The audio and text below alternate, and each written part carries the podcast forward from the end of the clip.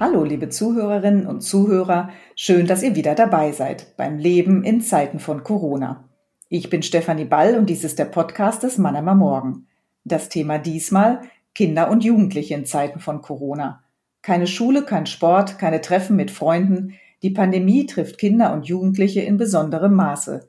Wie sehr manche darunter leiden, erzählt Jan Wilhelm. Er hat zusammen mit anderen den Krisenchat gegründet, ein Hilfsangebot für Kinder in der Zeit der Krise. Hallo, Herr Wilhelm, schön, dass Sie Zeit haben für ein Gespräch. Hallo, Frau Ball, guten Tag. Sie haben im ersten Lockdown, also im Frühjahr, krisenchat.de gegründet. Was war der Anlass? Ja, der Anlass war, dass wir, ähm, ich zusammen mit zwei Freunden nach dem Abi ohnehin ein, ein Startup gegründet hatte, in damals eine Anti-Mobbing-App. Dann kam allerdings der Lockdown. Wir haben gesehen, ähm, die Schüler waren nicht mehr in der Schule natürlich und äh, die psychologischen Probleme zu Hause wuchsen ungemein. Wir sahen erste Studien aus Wuhan, aus Frankreich zu den Auswirkungen und haben uns dann entschieden, das zu machen, was wir, unseren Beitrag zu leisten, was wir machen können und äh, krisenchat.de zu gründen, um Kindern und Jugendlichen auch zu Hause im Lockdown zu helfen. Vielleicht noch ein bisschen kurz zu Ihrer Person. Sie haben es angekündigt, also Sie sind selber, gehören quasi auch noch zur Zielgruppe dieses Krisenchats, zumindest altersmäßig. Also Sie haben Abitur gemacht im vergangenen Jahr? Genau, nein, ich habe äh, 2019 mit meinen Freunden Abitur gemacht ähm, und wir hatten da während, während der Abiturphase praktisch schon unser Startup zusammen gegründet, was auch gut lief.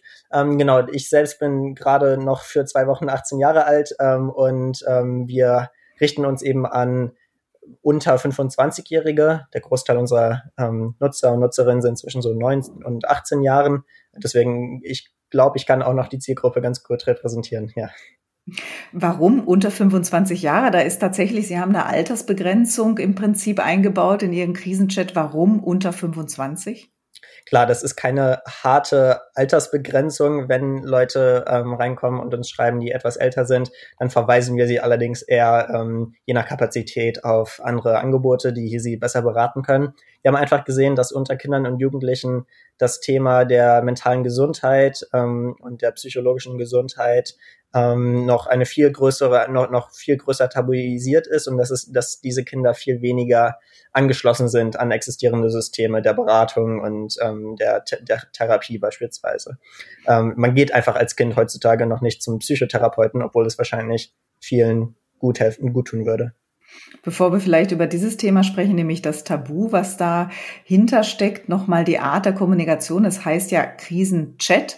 Also es wird gechattet. Wie wird gechattet? Was ist das Medium, über das Sie oder der Kanal, über den Sie dann kommunizieren? Genau, Krisenchat ähm, ist ein im Endeffekt ein Omni-Kanal-Plattform. Äh, Man kann uns aktuell über SMS und WhatsApp und demnächst noch über weitere Kanäle schreiben. Ähm, wir sind 24-7 erreichbar, rund um die Uhr. Und wenn man uns ganz einfach auf, die Seite, auf der Seite krisenchat.de sucht, einfach auf Nachricht schreiben klickt, dann öffnet sich direkt WhatsApp oder das SMS-Programm und man kann einfach loschatten. Auf der anderen Seite sind dann 24-7 ehrenamtliche, professionelle Berater und Beraterinnen, ähm, genau, die, von denen wir mittlerweile über 250 Aktive haben und die richtig gut ausgebildeten ähm, Beratungsservice bieten können. Und warum WhatsApp, SMS? Sie sagen vielleicht jetzt auch noch weitere Kanäle. Was macht da, ja, macht es den Zugang dann besonders leicht für die Kinder und Jugendlichen? Also warum haben Sie sich bewusst eben für diese Chat-Funktion entschieden?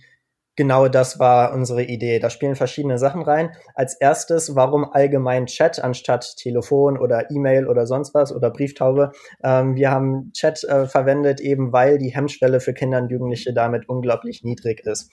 Vor allem im Lockdown kann man ja sehen, ähm, wenn Studien sagen, dass häusliche Gewalt äh, drastisch zugenommen hat, beispielsweise, ähm, kann man ja einfach zu Hause in einer engen Wohnung nicht telefonieren, wenn sozusagen der Täter im Nebenzimmer ist.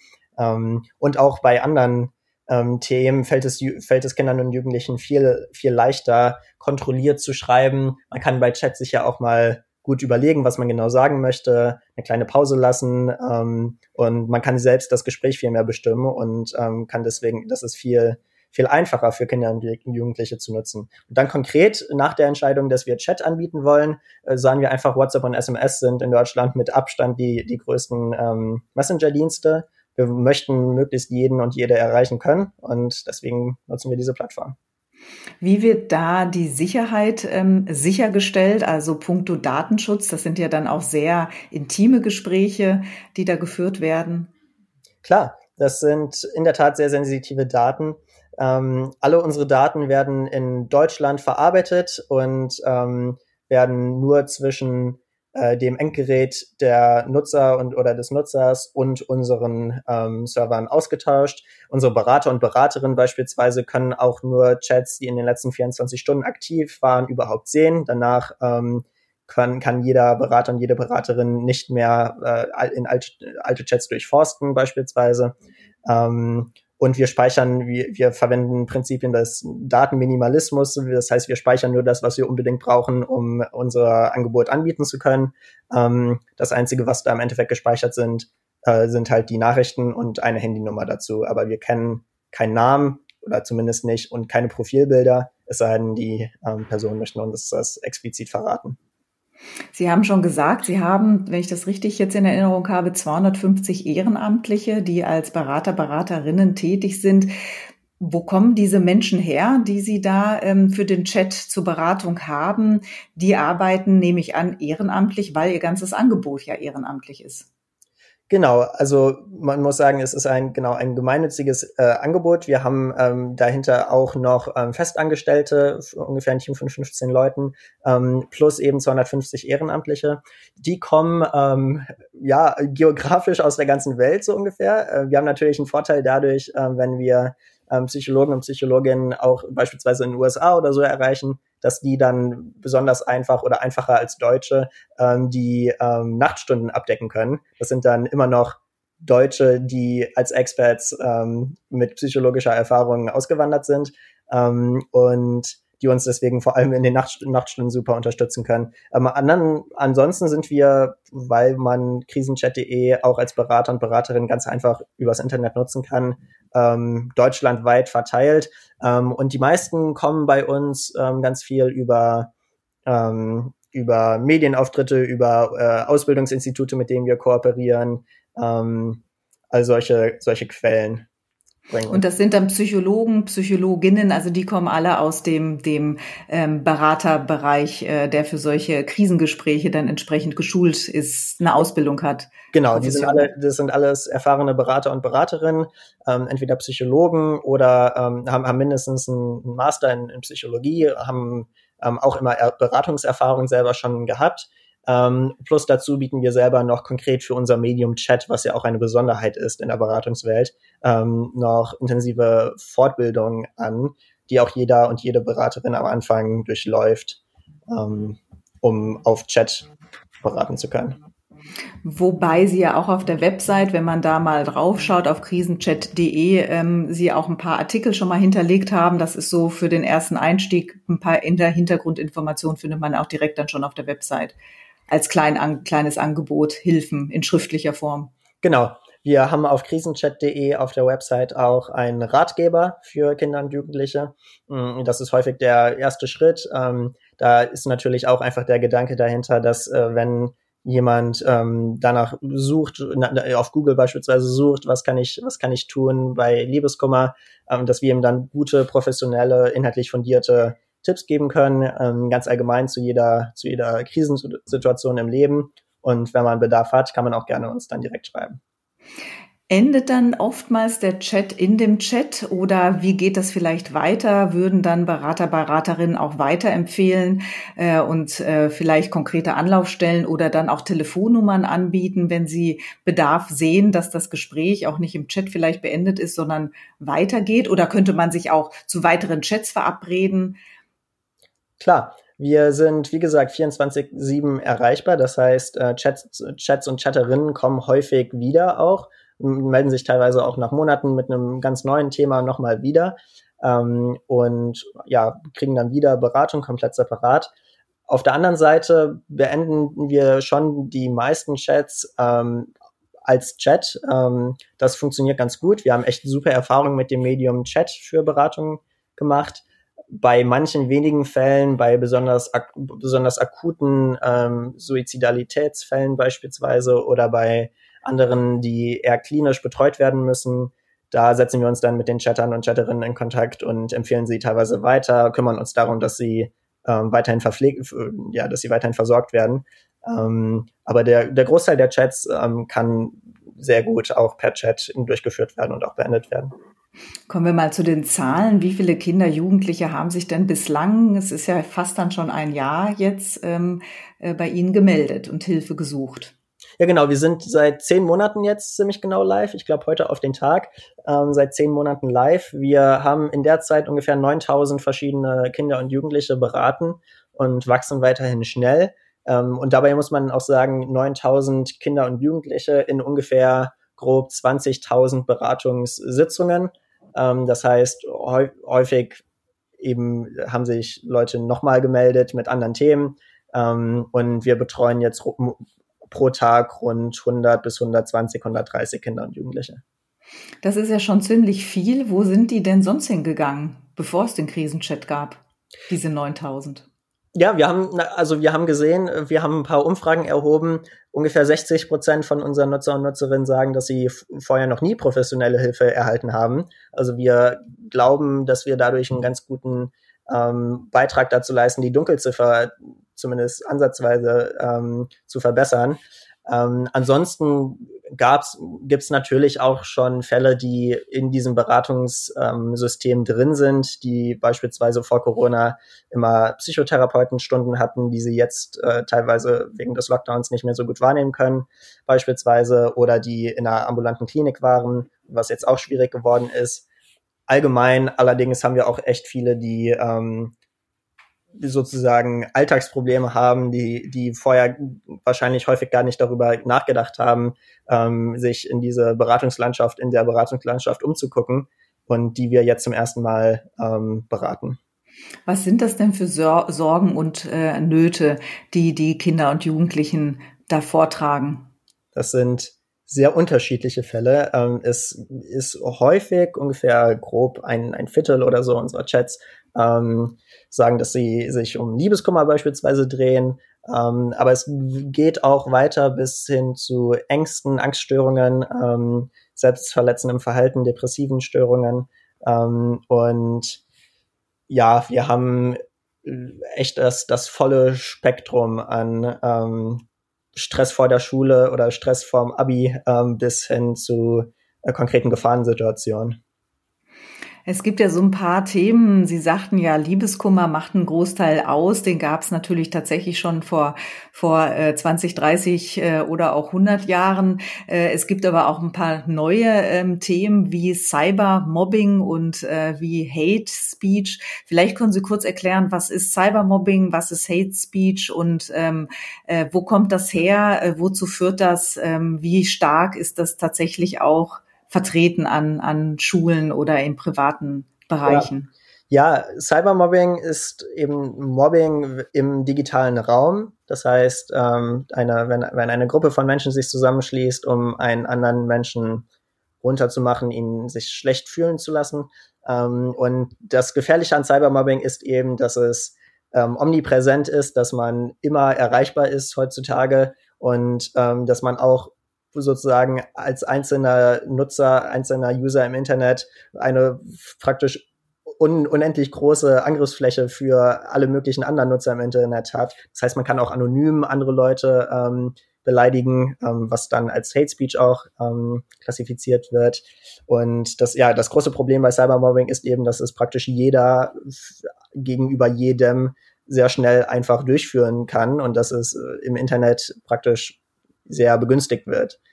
Wir sehen das auch bei Krisenchat. Ähm, Cybermobbing hat auch bei uns einen beträchtlichen Teil der Chats, ähm, die, die damit zu kämpfen haben. Ähm, und da muss man auch dazu sehen, dass vorher ähm, das Handy praktisch, das Medium, das Internet häufig eben nur als Tatort sozusagen für das Cybermobbing ähm, gehandelt hat oder da war und jetzt mit krisenchat.de zum ersten Mal auch als Alternative, als, als Gegenmittel zumindest oder als zumindest Hilfe, wenn man, wenn man darunter leidet, verfügbar ist. Im Abgrenzung nochmal zu Cybermobbing, ähm, worüber Sie jetzt gerade gesprochen haben, was genau heißt dann Hate Speech?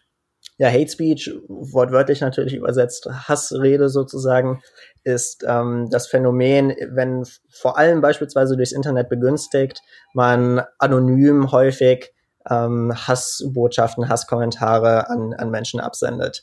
Ähm, das kann Teil von Cybermobbing sein, ist allerdings, da gibt es definitiv eine, eine Überlappung, ähm, ist nicht direkt dasselbe. Cybermobbing ist eben ein äh, längerer, wiederkehrender Prozess, ähm, der häufig, der auch von einer Gruppe von Menschen durchgeführt wird.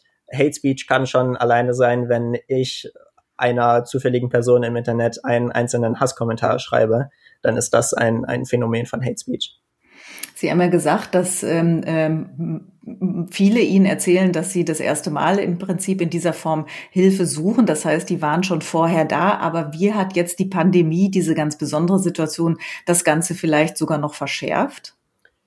Ja, wie ich eben schon kurz erwähnt habe, die Pandemie hat die Situation vor allem dadurch verschärft, dass ähm, alle anderen Angebote wegfallen. Also es gibt mehrere Faktoren, die reinspielen. Erstens fallen alle anderen Beratungsangebote oder werden deutlich eingeschränkt nur, nur zur Verfügung gestellt.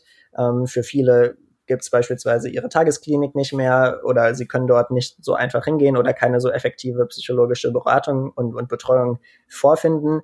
Ähm, dazu kommt, dass man allein einfach durch diesen konstanten Krisenmodus ähm, gibt es viele Studien dazu, dass das selber schon ähm, bei, bei Kindern und Jugendlichen vor allem, aber in der Bevölkerung allgemein ähm, zu ja, psychologischen ähm, Krankheitserscheinungen führen kann. Und noch dazu eben die soziale Isolation von Kindern und Jugendlichen. Wir hören ganz viel, ganz viel ähm, über das Thema Einsamkeit, dass man seine Freunde nicht mehr sehen kann. Und ähm, das, ja, der Mensch ist ein, ein soziales Wesen, das setzt jedem zu. Und diese ganze Reihe an Faktoren kommt hinzu. Und im Endeffekt ist, ist so die einzig skalierbare, die einzig wirklich effektive Möglichkeit, äh, während Corona vielen Leuten zu helfen, wahrscheinlich im Internet, ähm, neben den immer noch teilweise aufrechterhaltenen vor Ort Angeboten. Würden Sie sagen, dass jetzt in der Krise darauf das Augenmerk zu gering ist auf, die, auf den Kindern und Jugendlichen? Definitiv. Wir müssen bei jeder Vorsicht ähm, vor dem Virus selbst, bei jeder epidemiologischen Betrachtung immer das Gut der psychischen Gesundheit. Das ist ja im Endeffekt auch nur eine, eine andere Facette von Gesundheit, äh, viel mehr, viel mehr ins Augenmerk nehmen. Also wenn man Studien liest, ähm, um was für Faktoren beispielsweise häusliche Gewalt äh, zugenommen hat, äh, dann ähm, ja, ist, sind das Sachen, die, glaube ich, in den Entscheidungen bisher nicht genügend mit ein, eingeflossen sind, beziehungsweise vor allem auch in den Priorisierungen. Es kann ja sein, dass man einen Lockdown braucht. Ähm, das, das versteht, glaube ich, jeder und jede. Allerdings ähm, die Priorisierung, ab wann man welche Angebote wieder öffnet, was wieder möglich macht, die sollten wir gesellschaftlich hinterfragen, um ja die richtigen Prioritäten zu setzen, dass unseren Kindern und Jugendlichen es langfristig auch gut geht und diese Arten von äh, Langzeitschäden, das Long-Covid praktisch im, im Hirn oder im, in, der, in der Psyche, ähm, dass die nicht äh, ja, unbeachtet bleibt. Wie geht's Ihnen persönlich in der Krise? Mir persönlich, ich muss sagen, ich habe auch ähm, die Einsamkeit oder die, ja, die, die Reduzierung der sozialen Kontakte ist, glaube ich, für jeden und auch für mich schwierig. Ähm, das, das nagt schon auch an mir. Ähm, ich muss allerdings auch sagen, ich habe gleichzeitig viel intensiveren und ähm, besseren oder ja, einfach viel mehr äh, Kontakt, ehrlich gesagt, mit meiner Familie, obwohl ich jetzt zu Hause lebe, auch vorher schon ähm, hat man jetzt, kocht man irgendwie fast jeden Abend zusammen, äh, erzählt sich noch mehr vom Tag. Und das sind auch positive Seiten, die, die ich auch für mich persönlich sehen muss, bei, bei allen Leid, das, das drumherum passiert leider. Ähm, und ansonsten merke ich in der merke ich, dass erstaunlich viele Sachen sich sogar auch online abbilden lassen oder online nachholen lassen. Ich war neulich auf einer ersten, auf meiner ersten Online-Geburtstagsparty von einem Freund eingeladen in Zoom praktisch, äh, die sogar super funktioniert hat, wo man echt äh, einen schönen Abend hatte, neue Leute kennengelernt hat und was ich vorher nie gedacht hatte. Ja, aber ich freue mich trotzdem wie jeder extrem äh, mal wieder demnächst hoffentlich in ein paar Monaten alle meine Freunde zusammen singen zu können. Sie fordern, dass man Kinder, Jugendliche mehr in den Blick nehmen müsste, auch jetzt in der Krise und bei Entscheidungen, wo Prioritäten gesetzt werden, gilt da wieder das alte, ähm, der alte Spruch, Kinder haben keine Lobby. Spürt man den da, dass Kinder tatsächlich keine Lobby haben und dass man ihnen grundsätzlich mehr Gehör verschaffen musste bei gesellschaftlichen Entscheidungen? Ja, das finde ich, sehe ich total. Wir haben schon vorher, wie ich eben er kurz erwähnt hatte, waren wir ja schon vorher ähm, hatten wir eine Anti-Mobbing-App äh, gegründet und, und gestartet, ähm, die ja deswegen in einem ähnlichen ähm, Bereich ähm, operiert hat. Wir haben auch da gesehen, alle Themen, die, die, ja, die vor allem Kinder und Jugendliche betreffen, werden von äh, der aktuell, ja, werden von der, von der Politiker-Altersgruppe sozusagen ähm, viel weniger betrachtet und viel weniger Wert drauf gelegt. Es äh, wird häufig viel mehr ähm, beispielsweise bei den Schulöffnungen auch wird ja viel häufiger aus meiner subjektiven Wahrnehmung über die Folgen für die Eltern, die zu Hause beispielsweise Homeschooling durchführen müssen, geredet, was ja auch definitiv drastische Folgen sind, allerdings viel weniger über die ja, psychischen Auswirkungen, über die ähm, ausbleibenden Lern- und, und charakterlichen Entwicklungen ähm, der Kinder eigentlich, wobei die ja eigentlich sind, äh, die ja eben in die Schule gehen würden und nicht die Eltern. Ja. Darüber hatten wir eingangs kurz gesprochen, nämlich das Tabu psychische Erkrankungen generell, also dass psychische Störungen, psychische Krankheiten, eine Depression, die ich vielleicht vermute, immer noch tabuisiere, nicht darüber rede. Warum ist das eigentlich so und warum ist das gefährlich? Ich glaube, da geht gerade die Gesellschaft einen langsamen Wandel durch. Das ist einfach ein, ja, schon historisch ein längeres Tabu, das sich in unserer Gesellschaft ähm, einge, einge, eingepflanzt hat. Ich glaube, das hat was mit, mit Zeichen der, der Schwäche oder der, mit Zeichen, die man nicht, nicht anerkennen möchte, ähm, dass man ähm, ja sich häufig vielleicht auch selbst nicht entweder selbst nicht eingesteht, ähm, dass man äh, Hilfe bräuchte oder dass man sich gerne Unterstützung holen würde. Und auf der anderen Seite, dass man ähm, einfach Angst davon hat, wie andere Leute darauf reagieren, wenn, wenn man sowas, ähm, ja, wenn man sowas öffentlich ähm, oder wenn andere das mitbekommen. Ähm, ich glaube allerdings, dass heute die Gesellschaft da schon einen Wandel hinlegt. Ich spüre das in meiner eigenen Generation. Beispielsweise konkret jetzt bei krisenchat.de, ähm, ich und meine, meine Freunde, die das mitgegründet haben, ähm, unter anderem, wir haben schon privat auch einmal im Monat uns Sessions mit Psychotherapeuten oder mit, mit ja, Beratern und Beraterinnen ähm, organisiert, die wo, wo wir auch total offen drüber reden, dass wir solche Angebote wahrnehmen. Es ist gar nicht so, dass äh, wir, dass ich jetzt, ich glaube, ich, mir geht's psychisch insgesamt sehr gut, genauso wie es mir physisch auch insgesamt sehr gut geht. Ähm, allerdings geht jeder auch einmal im Jahr zum Hausarzt oder sonst irgendwo hin, lässt sich einmal durchchecken lassen und einen ähnlichen, einen parallelen Angebot ähm, braucht man auch für Kinder und oder für allgemein jeden in der Gesellschaft in der äh, psychischen Hinsicht. Und vielleicht ja gerade für Kinder und Jugendliche, die ja oftmals dann auch am Scheideweg von Entscheidungen stehen, auf welche Schule gehe ich weiter, welche Noten schreibe ich, wie sieht mein weiterer Weg aus, also viele Fragezeichen, die sich ja im Leben vor allen Dingen von Kindern und Jugendlichen auch auftun. Ja, definitiv. Man spricht ja auch von der Pubertät als ähm, eine Art natürliches Trauma sozusagen ähm, als, als psychologische Erscheinung. Das ist eine aus eigener Erfahrung und kann ja jeder drüber sagen, das ist eine äh, stressvolle Zeit, wo viel passiert und wo man besonders viel Unterstützung braucht, glaube ich. Ich glaube, der Unterschied zwischen 14 und 18 Jahren, was man dadurch läuft, ist einfach viel, viel größer als zwischen 50 und 54 Jahren. Also gut, wieder, wir wiederholen nochmal krisenchat.de, 24 Stunden am Tag, sieben Tage die Woche stehen dort äh, Berater, Beraterinnen äh, im vertraulichen Gespräch bereit. Brauchen Sie eigentlich auch noch Berater und Beraterinnen? Soll man sich dann noch an Sie wenden, wenn man gerne mit dabei wäre? Definitiv, sehr gerne. Wir sind immer auf der Suche nach ehrenamtlichen Beratern und Beraterinnen. Das Ganze kann auch nur eine Stunde alle zwei, drei Wochen mal sein. Ähm, kann man sich total flexibel einteilen. Das ja, Schöne daran ist eben, dass alles bei uns, das Ehrenamt auch remote, auch während Corona funktioniert. Äh, man kann gleichzeitig auch gerne, wenn man möchte oder wenn man die Gelegenheit hat, sogar im Ausland sein oder rund um die Uhr einfach sich eintragen, wie es zu den eigenen Zeiten passt. Wir brauchen immer Unterstützung. Wir sehen einfach, dass wir mit 250 Beratern und Beraterinnen schon viel machen können. Allerdings, um dieses ja, um diese riesige Nachfrage abdecken zu können, könnten wir theoretisch hundertmal von der Nachfrage her hundertmal so groß sein. Wir brauchen einfach die die ehrenamtliche Unterstützung sehr. Deswegen, ähm, wer daran interessiert ist, kann sich ger sehr gerne unter krisenchat.de informieren, auf Mitmachen klicken und dann erstmal unverbindlich ähm, zu einem ersten Call, zu einem ersten Zoom-Call dazukommen. Wir suchen auf jeden Fall nach Unterstützung und freuen uns sehr über jeden und jede. Herr Wilhelm, vielen Dank für das Gespräch. Liebe Zuhörerinnen und Zuhörer, vielen Dank fürs Zuhören und bis zum nächsten Mal beim Leben in Zeiten von Corona. Gebt mir euer Feedback unter podcast.mamo.de. Folgt dem Mannheimer Morgen auf Instagram und Facebook und natürlich abonniert den Podcast, denn das Leben in Zeiten von Corona geht erst einmal weiter.